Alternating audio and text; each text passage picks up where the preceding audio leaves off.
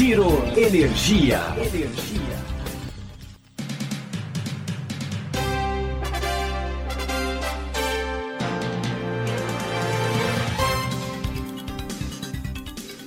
Olá, esse é o Giro Energia, o podcast sobre o setor de energia, patrocinado e desenvolvido pela Econ Energia. Eu sou o Roberto Rockman, jornalista que cobre o setor há mais de duas décadas. Nesse episódio, a gente vai falar sobre a COP27, a reunião sobre as mudanças climáticas que ocorre entre 6 e 18 de novembro no Egito. Como se preparar e como ela vai mudar com a agenda ISD. Quais são as principais perspectivas desse final de ano e para 2023? Para entender mais o cenário, a gente entrevistou o Fernando Lopes, que é diretor do Instituto Toton, que é o emissor local no Brasil dos IREX, os certificados de energia renovável. Vamos ouvir o que o Fernando tem a dizer.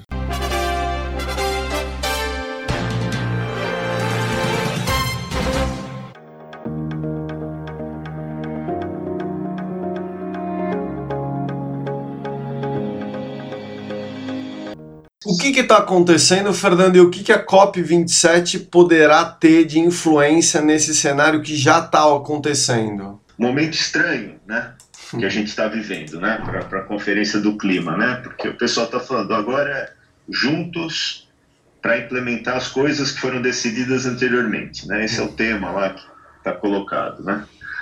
Aí, pegando as palavrinhas, né? Hum. Juntos, né? Quem são os juntos, né? Uhum. Porque os países de desenvolvimento estão perguntando, olha, tem mais de 10 anos que está falando muito disso aí, cadê o dinheiro? Né? Uhum. E aí os países ricos, eles estão falando, olha, não, nós vamos ter dinheiro, etc., mas o dinheiro está vinculado aos cortes nas emissões. Uhum. Só que eu que sou rico, Uhum. Eu estou religando minha usina de carvão, tá? É, eu tô, essa semana a Economist traz uma matéria falando que as últimas florestas europeias estão sendo dilaceradas para o pessoal queimar lenha e carvão, né? É o nível que está se chegando na Europa. Exato. Então, fica, fica uma coisa é, complicada, né? Quer uhum. dizer, a hipocrisia elevada à enésima potência é, para falar de atuação conjunta, né? Uhum. É, outra questão uhum. que se coloca aí é falar de juntos para implementar as coisas, né? Fazer a uhum. implementação. Uhum. Então, o que, que aconteceu? Antes da COP26, até a COP26, cada país colocou as suas metas, uhum. né? e, é, e os países desenvolvidos falam, a meta é para todo mundo, independente do passado. Tá? Então, essa é uma discussão que ainda aparece, mas vai se superando a questão das responsabilidades históricas, etc. Não hum. quer mais falar nisso. Ou seja, quem se desenvolveu às custas de combustível fóssil não está deixando uh, que os países em desenvolvimento façam isso. Tá? Ok, isso é uma discussão, um âmbito político que vai continuar. O que, que se espera é que seja implementado, defina os métodos de implementação do artigo 6 que é o tal do mercado global de carbono. Uhum. Tá?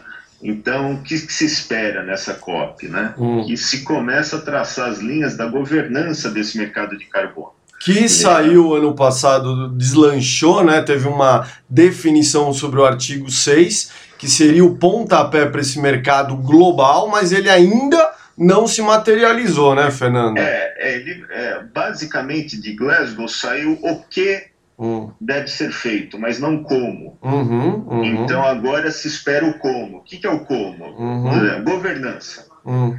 Onde essas NDCs vão ficar é, guardadas, hum. o que vai ser crédito de carbono, é, quem vai definir as regras do que é crédito de carbono, vai ser só crédito de remoção, vai ser crédito de, de é, é, CO2 evitado, quem faz as contas, uhum. quem mantém o registro. No, âmbito do protocolo de Kyoto, é, existia uma estrutura da UNFCCC que fazia tudo isso. Tá? como não tem mais protocolo de Kyoto, passou para o Acordo de Paris no, no artigo 6 uhum. se espera que isso seja definido, né? ou que uhum. se dê um passo a mais para se definir o como. Uhum. Né? Então, sair do que para o como. Né? Então, se uh, essas linhas forem traçadas, parece, pode-se dizer que foi algo com sucesso. Uhum. Agora, tem essa questão, quer dizer, do, quem está definindo essas regras está uh, queimando mais carvão do que uh, pensava, né, do que se esperava. Né? Quer dizer, quando bate a realidade, uh, as coisas ambientais eventualmente ficam para segundo plano. E o pior ainda não, não aconteceu. Né? Que é? Ah, porque não entrou inverno ainda, né? Ah, tá, sim. Que poderá e, e, e, a crise europeia poderá não perdurar um inverno. Tem analistas já dizendo que pode ser 3 a 5 invernos, né? Exato. Quer dizer, a gente não viu ainda o pior dessas coisas. Então é, é algo para pode se tomar cuidado. Como é que você vê essa questão da COP27? Você estava falando de como fazer, viabilizar o mercado de crédito de carbono, mas com essa crise europeia e ficando claro que os países europeus não irão cumprir as metas acertadas em Paris. Não irão cumprir, não tem como. Estão queimando carvão. Tá, tá, o uso do carvão hoje é o mais intenso da e na China, inclusive que também passa por problemas de energia por conta da seca que tem afetado as hidrelétricas. Ou seja, o mundo está usando carvão, que é alto, extremamente poluente e ineficiente energeticamente. Como é que você enxerga isso, Fernando? Essa, essa, essa, esse aparente contrassenso atual e a questão do Brasil. O Brasil ganha ainda mais destaque nesse cenário internacional com a sua matriz, que é um ponto fora da curva? É, a matriz, a matriz brasileira, ela é, consegue, conseguiu se manter, é, é, por incrível que pareça, segura num ano de extrema seca, às custas de um pouco mais de carbonização no ano passado. Quer dizer, no ano passado, é, praticamente dobrou a intensidade de carbono da nossa matriz em relação aos anos anteriores. A gente estava trabalhando com algo em torno de 60, 70 quilos de carbono por megawatt-hora. Uhum. O ano passado foi para 120, 130. Uhum. Dobrou, porém, é, o governo foi muito hábil em manter a segurança, quer dizer, a gente não passou por racionamento. E esse ano, com a estabilidade das chuvas, a gente deve voltar para os patamares dos anos anteriores, ou seja, vai diminuir pela metade. Uhum. Uh, e com investimentos crescentes em energia renovável. Né? Uh, nós ainda, eu acredito que vamos precisar da, de uma segurança que o gás dá. O gás, dentre as opções fósseis, é a mais eficiente, apesar de ser é, emissora de gás de efeito estufa, mas é, é, um pouco mais eficiente e garante energia despachável. Então, é, deve ocorrer aumento disso para manter estabilidade. Uhum. Tá? Então, assim, não vejo grandes problemas na na nossa matriz. Uhum. Agora, na Europa, bastante bastante complicado, até porque eles, eles têm esse componente grande de aquecimento, né? Uhum. E, e uma coisa, é, politicamente, né? Você uhum. é, cortar o gás para as indústrias, né? Uhum. Isso acaba afetando o desenvolvimento, etc. Mas, uhum. assim, são efeitos que a população va vai sentir mais para frente. Uhum. Que é em termos de uma recessão, mas assim, a Europa tem um estado geral de, de social mais, mais estável, tem uhum. economias, etc. Uhum. Quando você fala de cortar energia uhum. de aquecimento, você afeta diretamente o eleitor. Uhum. Uhum. Né? Então aí pode gerar alguma, algum estresse dentro da, da Europa. Uh, Aqui no Brasil, a gente está indo re relativamente, relativamente bem, os planos estão sendo uh, cumpridos, até porque a gente uh, não era tão dependente do gás, bem que o gás teve um grande aumento também, uhum, né? Uhum. Me fala uma coisa, uma das coisas que você está falando desse cenário, a Europa está com esse problema de curtíssimo prazo, curto prazo, é, mas o hidrogênio verde, por conta do preço astronômico do gás natural e do GNL, a gente já vê várias empresas europeias buscando antecipar aquilo que se via no fim da década. Tem até um. Ele, elegeram o porto de Roterdã como hub estratégico para o hidrogênio verde na Europa. Porto de Roterdã tem 30% do porto de Pecém aqui no Ceará. Como é que você vê isso, Fernando? Que vocês também estavam atrapalhando nessa questão de certificado. Como é que você vê essa questão de hidrogênio verde? E o Brasil também, que é, será um dos líderes, quer dizer, potenciais líderes dessa tecnologia. Como você enxerga isso? COP27, crise europeia, preço do gás, como você enxerga o hidrogênio verde e o Brasil nisso? É, o, o hidrogênio verde, os estudos, grande parte dos estudos colocavam esse combustível como é, viável para daqui 15 a 20 anos. Né? Hum. Uh, por quê? Porque ele levava em conta hum. o preço do gás, principalmente, o preço da energia hum. uh, da Europa, dos Estados Unidos, de dois anos atrás. Uh, com a bagunça que, que houve no mercado, hum. o hidrogênio se torna, é uma tecnologia cara ainda, mas se torna menos cara se comparada ao gás no preço que está hoje. Uhum. Então, isso é provável que deva levar os investimentos aqui no Brasil a, a se acelerarem. Né? Oh. A gente tem recursos naturais uh, suficientes né, uhum. né, para tocar isso. A gente está agora. Uhum. É, a gente, Brasil, em tese, vamos dizer, não precisaria de colocar eólicas no mar. Tá, tá? para suprir para suprir internamente a sua, sua, energia, quer dizer, a gente tem ainda muito espaço de eólico onshore uhum. para suprir o espaço, muito espaço para solar, que tem crescido muito, muito. Uhum. Uh, agora, uh, investimentos sendo feitos em eólico offshore com o objetivo de, de hidrogênio uhum. podem tornar esse excesso de energia aqui no Brasil viável para ser exportado. Tá? Então, é algo que faz a planilha Excel da turma lá uh, correr umas coluninhas antes, né? O que, é, o que seria um projeto para estar tá rodando daqui a 10 anos, quem sabe está rodando daqui a menos tempo. Tá? E, e, Nesse sentido, hum. em termos de, de certificações, certificações hum. a gente tem trabalhado junto ao REC Standard, uhum. porque uh, não, assim, nosso entendimento é que não faz muito sentido hum. é, é, criar padrões locais uhum. para um produto que vai ser exportado e vai haver competição. Então, é, se espera a criação de alguns padrões internacionais para a gente aplicá-los aqui no Brasil. Tá? Então, a IREC Standard deve soltar até o final do ano um primeiro rascunho de um, de um, de um padrão de certificação de hidrogênio que tende a abandonar as cores, tá? Ou seja, não, não vamos falar de, de, verde, azul, turquesa, cinza. Nós vamos falar de hum. é, hidrogênio conforme determinada tecnologia, ou seja, vai ser certificado e vai ser explicitada qual é a tecnologia, qual é o insumo e principalmente qual é a pegada de carbono que ele tem.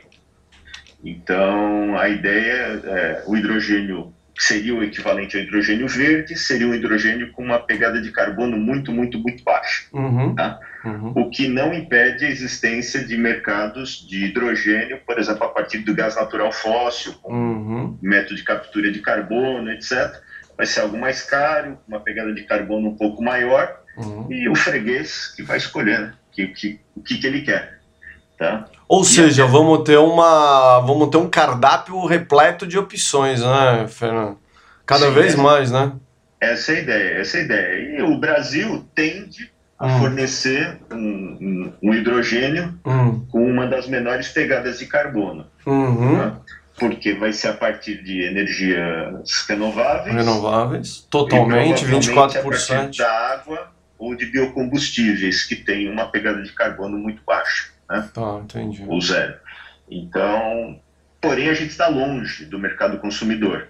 Uhum. Então nós vamos agregar uma, uma pegada de carbono no transporte. Uhum. Tá?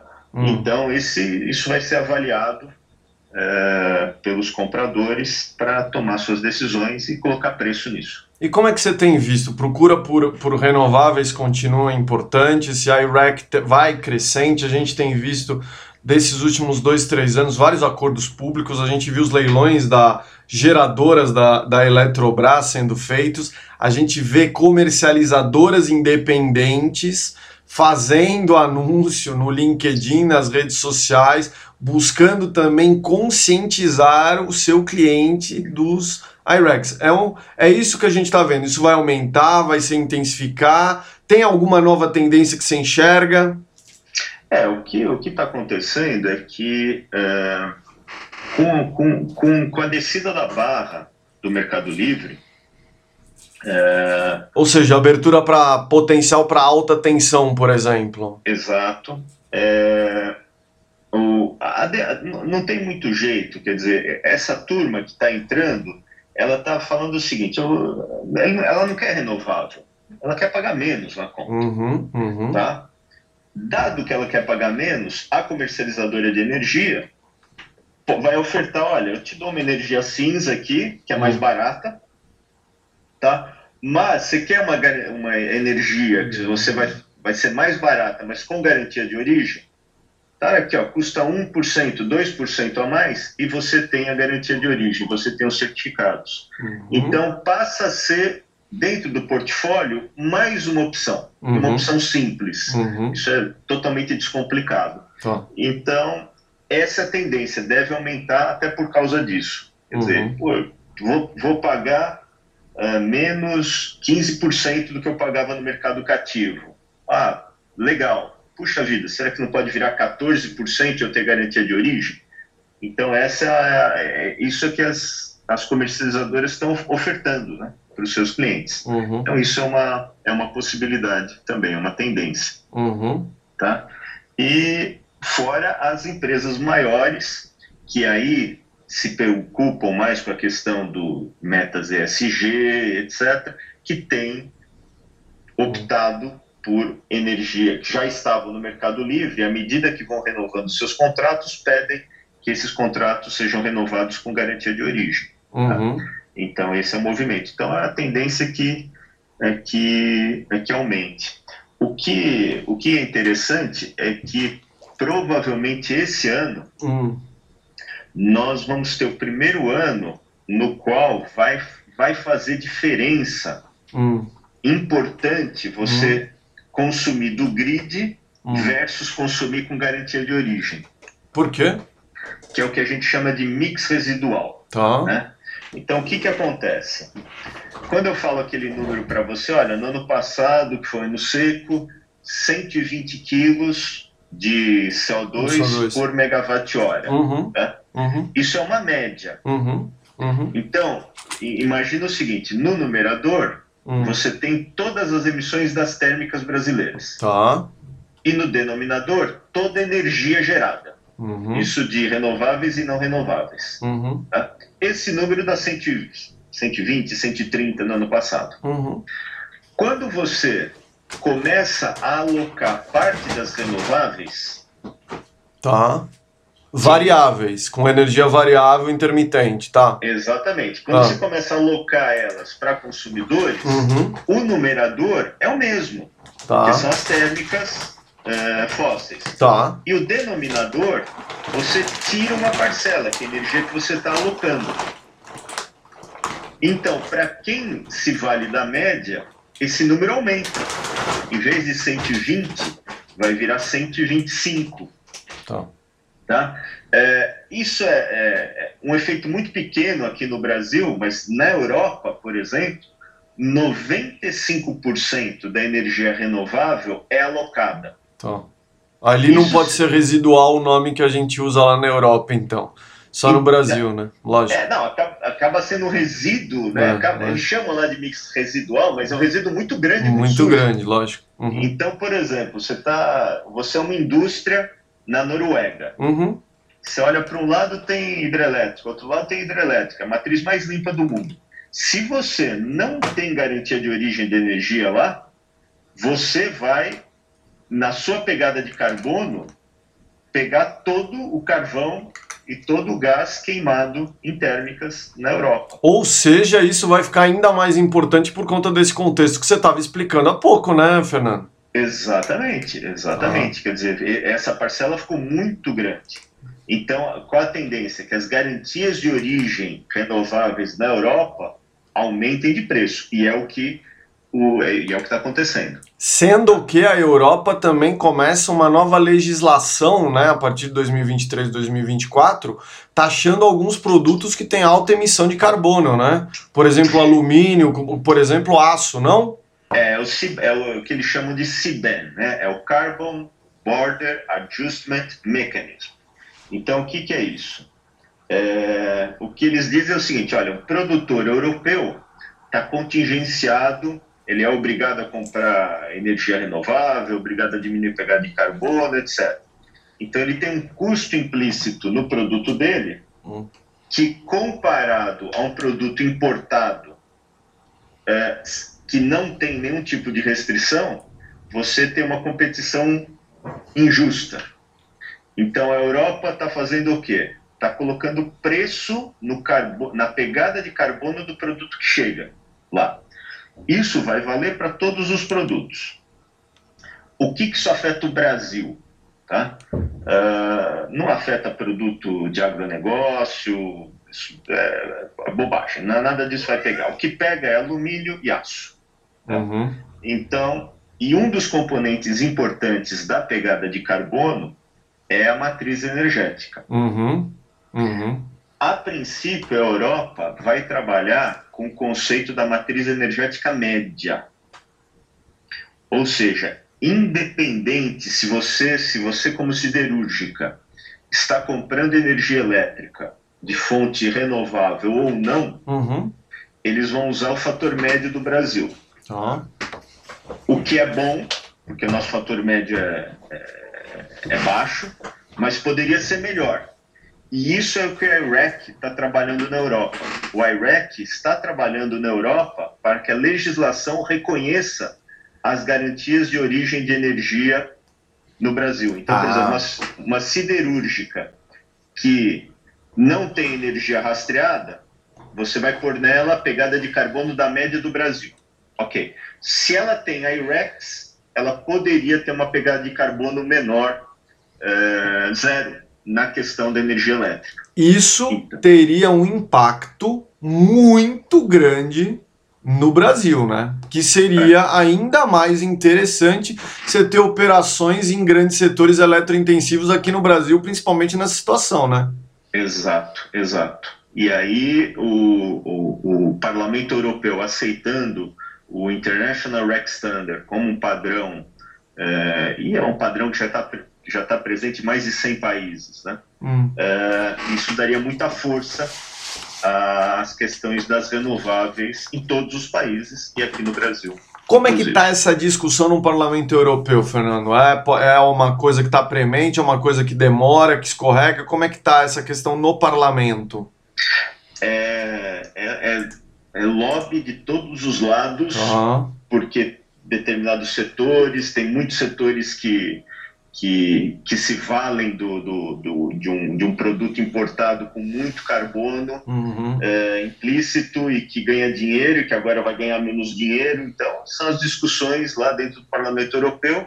O que, que é importante? O IREC Standard está com um representante lá dentro do parlamento, tá. tentando convencer os, os parlamentares lá uhum. a aceitarem é, garantias de origem de energia como um fator para reduzir pegada de carbono dos produtos que estão entrando. Uhum. Tá?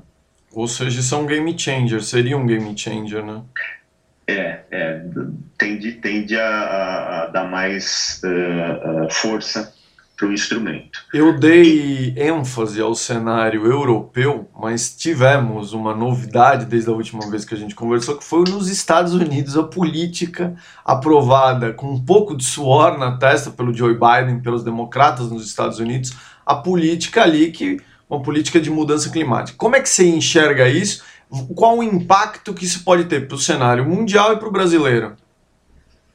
Veja, é mais uma é mais uma ação uh, para reforçar a questão dessa da, da, das renováveis né, no mundo. Entre outros aspectos, tem a questão das renováveis. Uh, Para o Brasil, talvez possa se refletir na questão do hidrogênio, Hum, ou seja, abrir um mercado, além do mercado europeu, um mercado norte-americano para o nosso hidrogênio. uhum. Mas isso é algo que a gente precisa esperar ainda para ver o que, que vai o que, que vai acontecer. Tá. Até porque é, tem a realidade, né?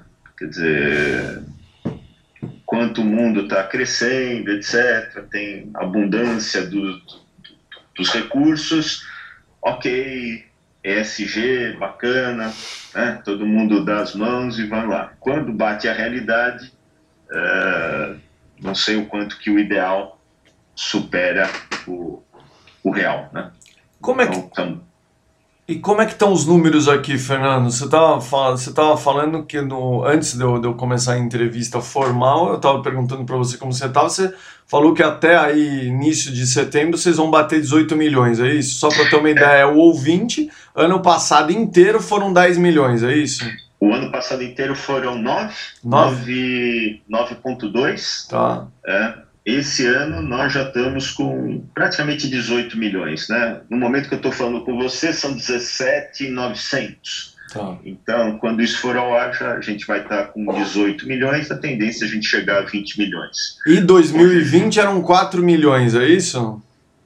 Vai, é, exato, foi dobrando, foi dobrando. 4 milhões, 4 milhões e pouquinho, passou para 9, e aí passou para. deve passar para 20, deve mais que dobrar esse ano. E quem Nós continua hoje com- comprando, hein, Fernando? São as mesmas empresas ou teve alguma novidade aí? Teve empresa de menor porte ou é aquela ou era aquilo que você estava falando? Quem, quem que busca? É, quem, quem busca hoje são as empresas ah, ah, que reportam suas emissões dentro da lógica ou do CDP ou do protocolo GHG, que hoje no Brasil são cerca de 160 empresas que reportam suas emissões de maneira voluntária. Uhum. Ah, dessas, mais da metade adquire certificados de energia renovável, se preocupa com, com a compra de energia. A gente tem as empresas ah, que parte delas já reportam que tem eh, eh, prêmios ambientais, reconhecimentos ambientais, como por exemplo o Dow Jones, a- o índice de sustentabilidade Dow Jones, o índice da bolsa eh, de, de- da B3 aqui, que é o índice de carbono. Então, essas empresas se preocupam em adquirir eh, certificados de origem e tem as empresas dos prédios verdes que eh, adquirem bastante, eh, são muitas organizações que adquirem, mas o volume é pequenininho, um prédio, eh, a energia que ele gasta não se compara à energia de, de, de indústrias, né? Uhum. Está ocorrendo um, um movimento agora de selos, empresas que querem ter o reconhecimento de 100% renovável. Uhum. Então, nós temos, por exemplo, recentemente o Banco Safra, eh, a Trio Alimentos, daquelas barrinhas de, De funcionais. de, de cereais, né? Uhum. também 100% renovável, o frigorífico Minerva, todas as instalações no Brasil é, reconhecidas por meio de um selo de energia renovável. Então esse é um movimento que está crescendo e eu tenho mais três ou quatro empresas que estão em processo de obtenção desse, desse selo. Hoje a gente tem quase 400 usinas. Né? No momento que eu estou falando aqui com você, são 391 usinas que estão emitindo certificados. Ah, metade eólica, ah, mais ou menos 20% hídrica, 20% solar, isso em quantidade, não em potência. E 10%, um pouco menos, de biomassa. Uhum. As biomassas são bagaço de cana, principalmente, nas usinas de etanol, que geram também energia elétrica, eh, licor negro, que é um, um, Subproduto. um subproduto da, da indústria de celulose, e, e começando agora a biogás. Tá? Alguns aterros sanitários que geram energia elétrica a partir do, do biogás. Então a gente já tem três ou quatro plantas de biogás, tanto de etanol, é, o, o, o tratamento da vinhaça, que gera biogás, como o tratamento do lixo, que gera biogás, esse biogás é queimado e vira energia elétrica. Então, isso está dentro da, da biomassa. E algo que a gente eh, lançou recentemente foi uma parceria uh, nossa com a Way2. A Way2 é uma empresa que, entre outras coisas, tem sistemas de medição. Uh, nós estamos captando, tam, nosso sistema capta agora a medição diretamente da usina, por meio de uma API desenvolvida junto com a Way2. O primeiro caso, por exemplo, é EDP. As usinas da EDP, a gente já consegue captar os dados de geração diretamente da usina. Por que, que isso é importante para saber se 24 horas, 7 dias a origem é renovável ou não tem nada a ver uma coisa com a outra? Ajuda nisso também, por conta disso, mas o nosso processo hoje, como a gente capta os dados da CCE, esses dados chegam para a gente consolidados com 40, 50 dias de atraso. Então, vou te na prática, por exemplo, hoje é dia 13 de setembro, nós estamos conversando hoje, dia 13 de setembro. Uh, eu tenho os dados no meu sistema, nosso sistema de geração, de julho. Uhum.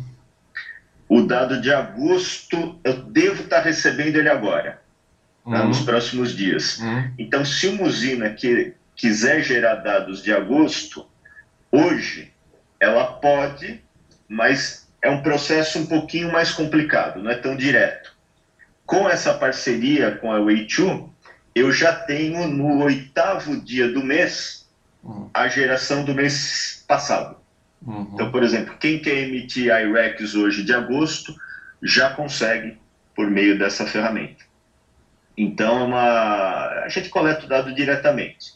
Além disso, a gente coleta o dado com base horária. Tá? Hum. Então, para quem quiser futuramente fazer um pleito de é, renovar 24 por 7, tá. a gente já tem essa informação hum. com base horária, com base nessa API. Então, por isso que vocês estão vendo, na verdade, essa maior granularidade, ela também está ligada a essa questão de, de atestar num futuro próximo possibilidade de falar, ó, eu posso ter um hidrogênio verde porque eu faço 24 por 7 e ao mesmo tempo, ó, eu tenho 24 por 7. Toda a energia que eu estou usando aqui é, vem de fonte renovável. Exato, exato. A gente, é, é, é esse tipo de, de alegação, ah. ele inclui uma comparação entre a, o perfil de consumo com o perfil de geração. Tá. Então nós temos e, e, fazer isso manualmente é muito complicado. Então tá. nós estamos finalizando algumas ferramentas para a gente fazer esse esse pareamento de forma automática e poder fazer dar essa alegação de de 24 por 7. Essa é uma, por exemplo, das exigências do do, do, do, padrão, dos padrões europeus de hidrogênio verde, que estão de hidrogênio de baixo carbono, hidrogênio uhum. verde que estão saindo. Uhum. Quer dizer, é, uma coisa que seja energia nova, uhum. é, então tem que ser uma, uma recém-implantação, uma usina nova, de tal forma que o hidrogênio não deva comer energia renovável é, que já estaria disponível para o público, então para o consumidor, então seria um requisito seria energia nova e conectada é, e fornecendo, quer dizer, a indústria de hidrogênio só deveria funcionar com energia verde 24 por 7. Ah. Então, por meio desse instrumento, a gente consegue fazer ambas alegações, né? porque a gente sabe de qual usina está vindo a energia, porque o REC tem a marca da usina, e se essa usina, o conjunto de usinas, estão fornecendo é, 24 por 7. E essa análise de dados vai ser cada vez mais importante, né? Por conta também desse cenário aí. Exato, exato. Nós temos também a, a, a subsidiária no Brasil do, do, do Eric Standard, que está funcionando. Né? A gente tinha conversado anteriormente né, que estava em processo de implementação. Ou seja, agora quem quer fazer todo o processo e pagar em reais Sim. O certificado pode fazer isso, Fernando? Já está tá funcionando desde abril. Tá. Já estava já tá funcionando. Nós mandamos os contratos para todas as empresas e mais da metade delas já, já assinou e já está fazendo essa, essa emissão aqui no Brasil. Então, isso também diminui de maneira relevante também o risco cambial de você fazer a venda para o futuro, enfim, tem e, e pagar menos, menos impostos, né? Uhum. E, e, normalmente boa parte dessas empresas também não estão acostumadas a fazer pagamento no exterior, porque todas as operações delas são no Brasil. Então, você fazer um pagamento no exterior é, é, independente do valor, que é um pouco mais alto por causa dos impostos, você tem uma burocracia grande, um, um desconhecimento das empresas, que elas não estão acostumadas. Então, fazendo aqui tudo no Brasil, fica bem mais simples, bem mais, bem, bem mais fácil. É o que a gente está tá notando. Tem é, uma ideia, uma estimativa de quanto reduziu em custo e quanto reduziu em tempo? Quanto facilitou-se isso? Dá para ter uma ideia? Por exemplo, quem está ouvindo aí, como é que ficou mais rápido e mais barato? É, a questão do custo, tá? Você pagar por um serviço no exterior, você, por exemplo, se você tem uma conta de mil euros para pagar no exterior uhum. por serviços, uhum. é, você paga mil euros para a uhum. empresa uhum. e mais 300 a 400 euros de impostos. Tá? É, pagando aqui no Brasil é o equivalente a mil euros. Os uhum. impostos já são pagos aqui dentro do Brasil mesmo. Uhum. Tá? Uhum. Uh, em termos de tempo, é, você tem todo o tempo é, que, é, fazer um pagamento aqui dentro do Brasil é um pagamento de uma nota de serviço normal, que está uhum. todo mundo acostumado. Então você não tem que trazer nenhum tipo de conhecimento a mais do que a empresa já tem pagando pelos serviços que ela já contrata. Quando você faz um pagamento no exterior, você normalmente tem que consultar o jurídico para ver as alíquotas, uhum. você tem que fazer um contrato de câmbio, uhum. você perde um pouquinho de dinheiro no câmbio, você uhum. tem as uhum. comissões de câmbio. Uhum. Então, isso tudo ficou bem, bem mais simples, bem mais fácil, bem mais direto.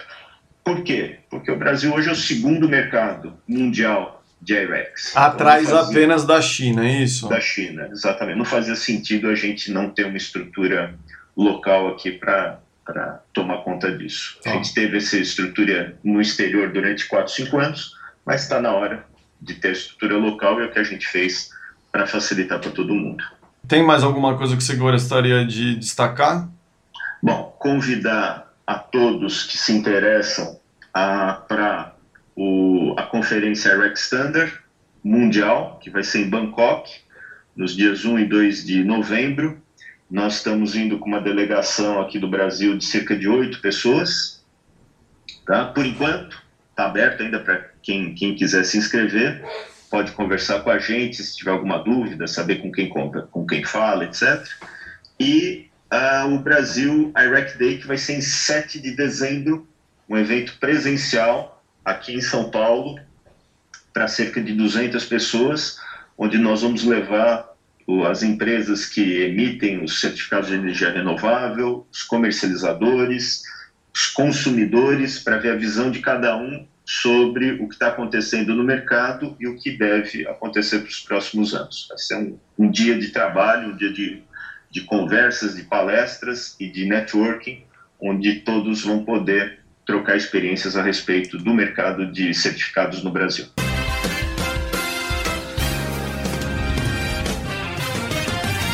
Giro Energia. Energia.